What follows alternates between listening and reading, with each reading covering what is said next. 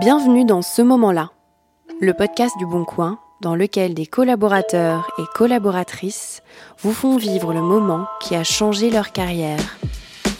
Bonjour, je m'appelle Faustine Noël et je vais vous raconter ce moment où j'ai participé aux Jeux paralympiques de Tokyo 2021. Tokyo, 5 septembre 2021, dans une salle privée de son public à cause de l'épidémie de Covid, Faustine Noël remporte sa première médaille d'argent en double mixte de para-badminton aux Jeux paralympiques. Déçue de cette défaite en finale, mais fière de son aventure, elle revient aujourd'hui, pour nous, sur son parcours en e-sport. Et pourtant, c'est à ce moment que sa carrière prend un tournant.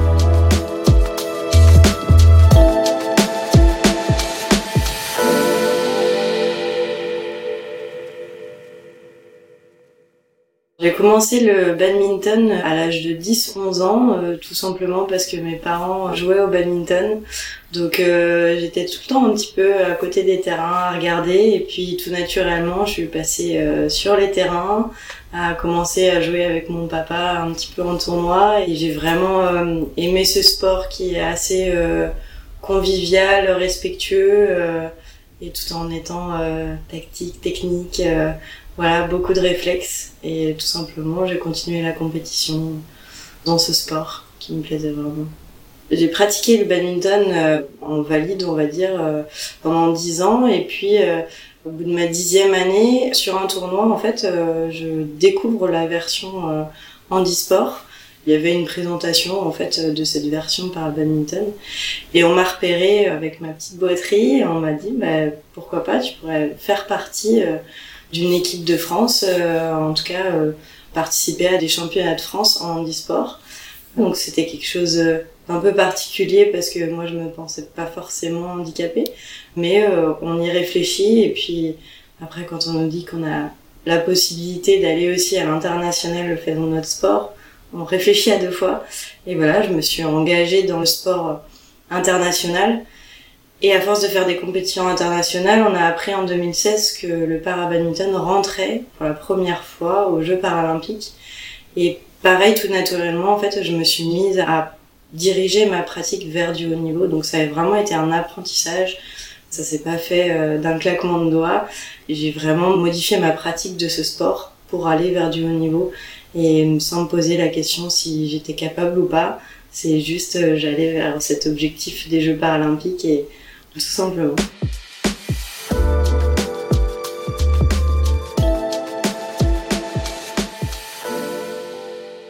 Mon handicap, il est de naissance. Ça a toujours été quelque chose de naturel pour moi, on va dire. J'ai une paraparésie spastique. Alors, c'est un mot un petit peu compliqué, mais pour faire court, j'ai des raideurs au niveau des jambes et de la spasticité. Alors, c'est quand euh, mon muscle, il va se contracter un petit peu trop par rapport à ce qui devrait se contracter. Donc euh, effectivement, pour certains mouvements, ça va être un petit peu difficile. Et puis avec le stress, euh, les températures extrêmes euh, ou alors la fatigue, effectivement, ce handicap, il peut un peu se surexprimer, on va dire. Mais c'est naturel chez moi, je le vis depuis toujours et le sport, ça n'a jamais été un frein pour moi. Je savais que j'allais pas performer, enfin en tout cas, quand j'ai commencé le badminton, dans ma tête, j'allais pas forcément performer dans ce sport, mais je m'amusais. Et au final, c'est le sport de haut qui m'a fait comprendre que même avec un handicap, euh, on peut évoluer, on peut dépasser des limites, on comprend que certaines limites s'en étaient pas, on comprend qu'on a quand même des limites, mais en tout cas, on, on pousse et c'est ça qui est beau, c'est que je me pense toujours pas euh, une personne en situation de handicap, mais je connais mon corps, on va dire.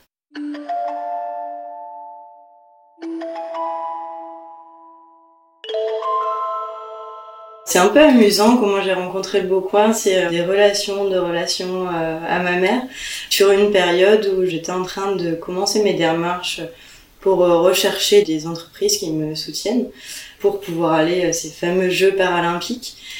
Et puis, ce même moment, le Bon Coin cherchait à évoluer sa politique en matière de handicap au sein de leur entreprise. Ils voulaient organiser un séminaire autour des Jeux. Ils ont organisé un séminaire autour des Jeux olympiques et paralympiques. Donc j'ai été invitée euh, sur ce séminaire et puis après tout simplement la relation de partenariat s'est faite et je suis très contente de poursuivre encore euh, jusqu'à maintenant euh, ce partenariat.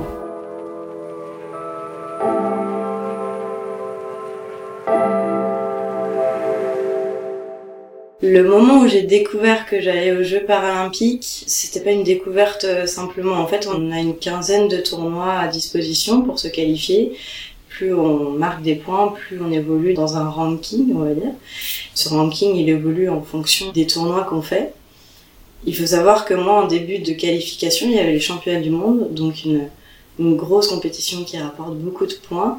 Malheureusement, je me suis blessée. J'ai dû abandonner après mon premier match parce que euh, j'avais une blessure au dos et qui était quand même un peu inquiétante.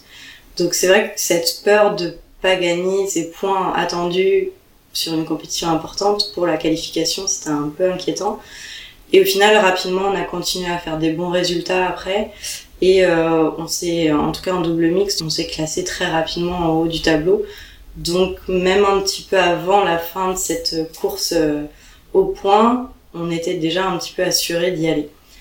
Par contre en double dame, euh, c'est vrai que c'était particulier. C'est sur vraiment les deux derniers tournois où on a performé, on a gagné assez de points pour euh, passer juste dans le quota de paires qui allaient au jeu. Donc ça c'est vraiment à la fin et il y a eu des joies, des attentes un petit peu sur le dernier moment. Donc c'était c'était un peu des montagnes russes euh, d'émotions et, qui s'est bien résolu après, donc c'était parfait.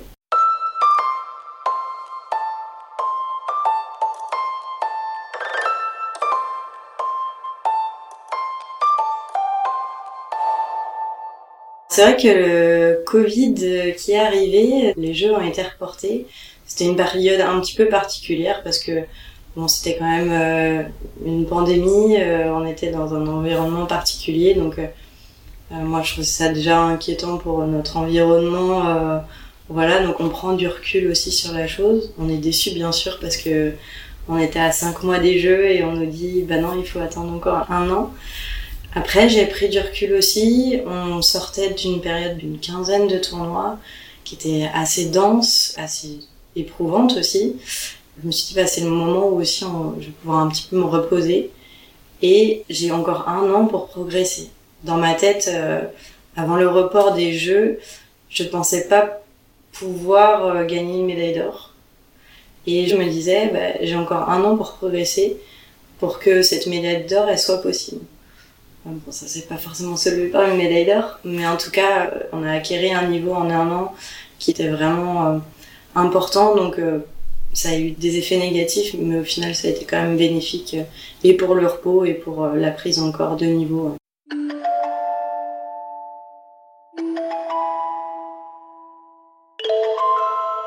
Comment on se prépare pour aller au jeu euh, Ce qui était un peu particulier chez nous, c'est que c'était la première fois que le parabadminton était au jeu, donc on allait vraiment dans l'inconnu, même le staff allait un petit peu dans l'inconnu parce que euh, le badminton a beau être au jeu, c'est quand même des univers un petit peu différents, un staff différent, donc euh, on pose des questions forcément, on pose des questions à d'autres athlètes de différents sports qui ont vécu les jeux. On essaye de prendre plein de conseils euh, sur cet aspect un petit peu psychologique qu'on peut avoir au jeu, le stress, les médias, tout cet environnement qui fait que les jeux sont un peu particuliers. Après, on s'entraîne beaucoup aussi, faut pas se le cacher. Le moment où j'ai réalisé que j'allais vraiment au jeu, c'était quand on est sorti euh, de l'INSEP. On a été euh, deux semaines en confinement avant de partir au jeu. Et on a pris le bus pour aller justement prendre l'avion qui allait nous emmener à Tokyo. On était euh, une petite délégation qui partait un petit peu plus tard sur Tokyo et on était tous habillés avec la tenue qui représentait la France. Et c'est vraiment là qu'on a réalisé qu'on allait au jeu.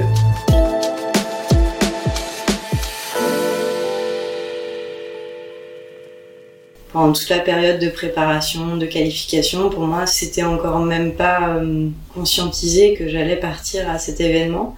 Et ce moment de monter dans le bus, il était quand même assez particulier de dire, bah, c'est parti, là, on est sur l'objectif qu'on recherche depuis 3-4 euh, ans. Donc c'était assez fort. On était tous euphoriques. C'était des bonnes sensations. On est arrivé à l'aéroport, euh, en plus en période de Covid il y avait presque personne dans l'avion, il y avait personne, donc on était quasiment les seuls dans un grand avion. Je pense que c'est le meilleur voyage que j'ai pu faire euh, en avion. C'était assez particulier, plein d'émotions et, euh, et, on était tous émus, donc euh, c'était joli à vivre.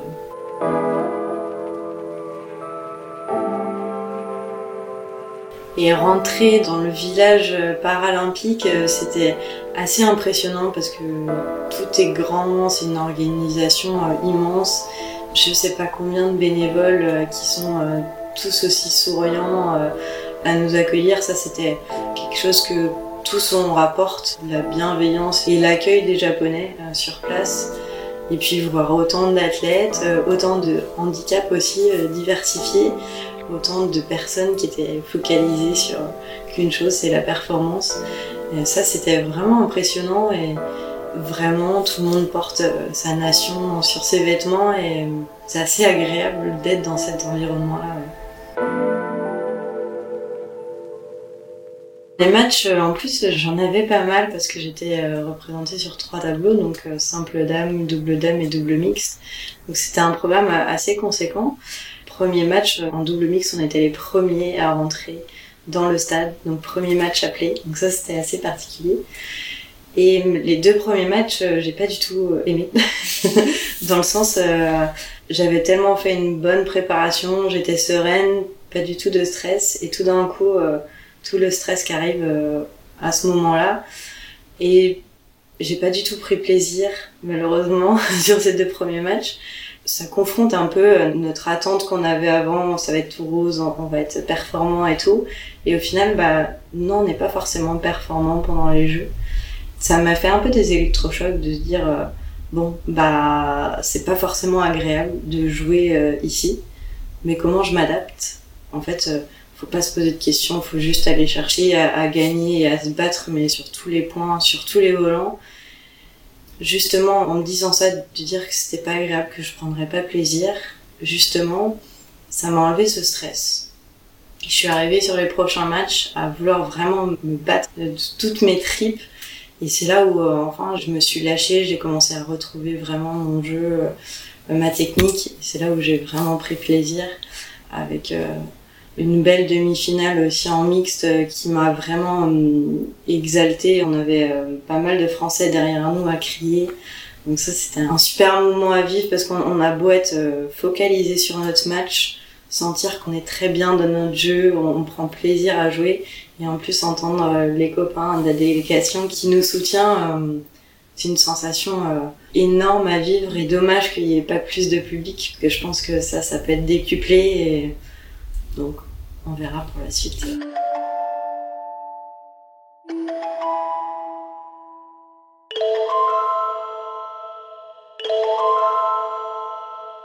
Après la remise de cette médaille d'argent double mix, je foncé aller voir mon entraîneur pour lui montrer cette médaille.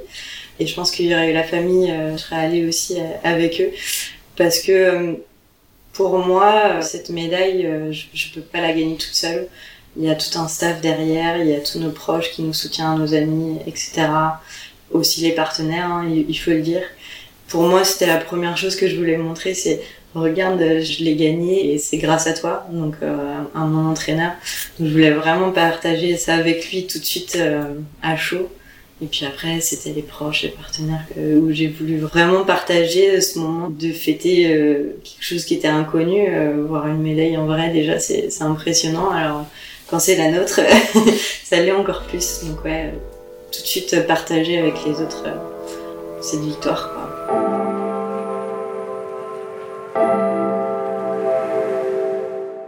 Le retour en France, alors déjà on a été accueillis euh, sur le parvis de l'hôtel de ville à Paris, donc euh, il y avait mes proches qui étaient venus me rejoindre à mon retour. Donc ça c'était un moment très fort parce que bah, on n'a pas vraiment pu profiter hein, avec les proches de ces jeux, on était très éloignés.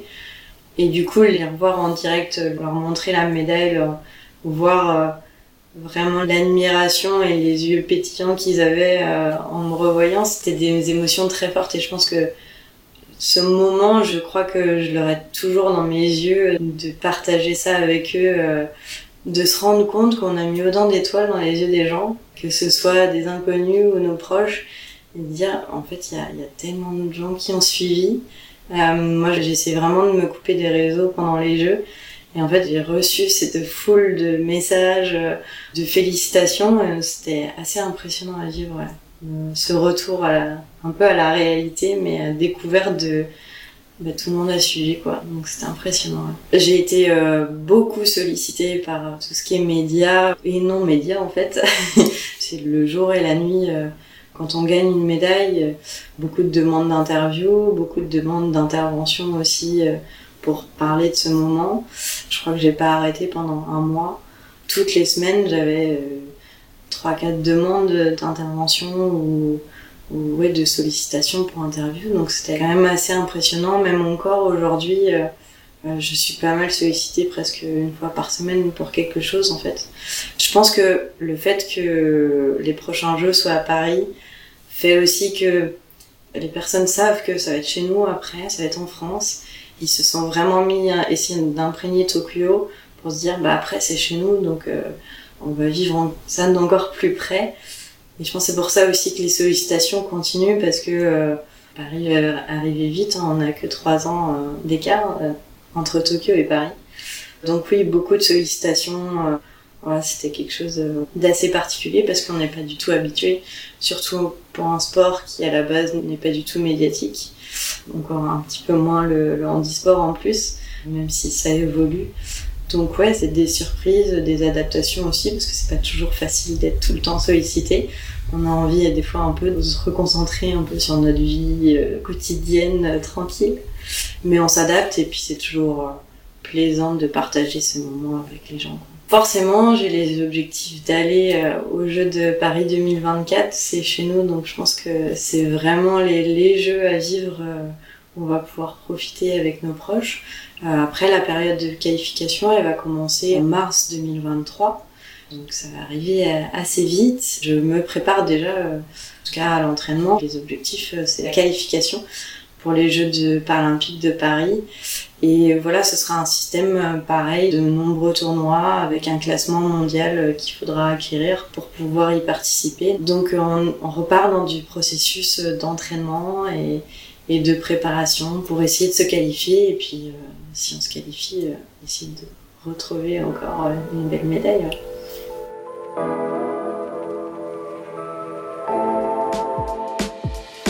Vous venez d'écouter Ce moment-là, un podcast signé Le Bon Coin.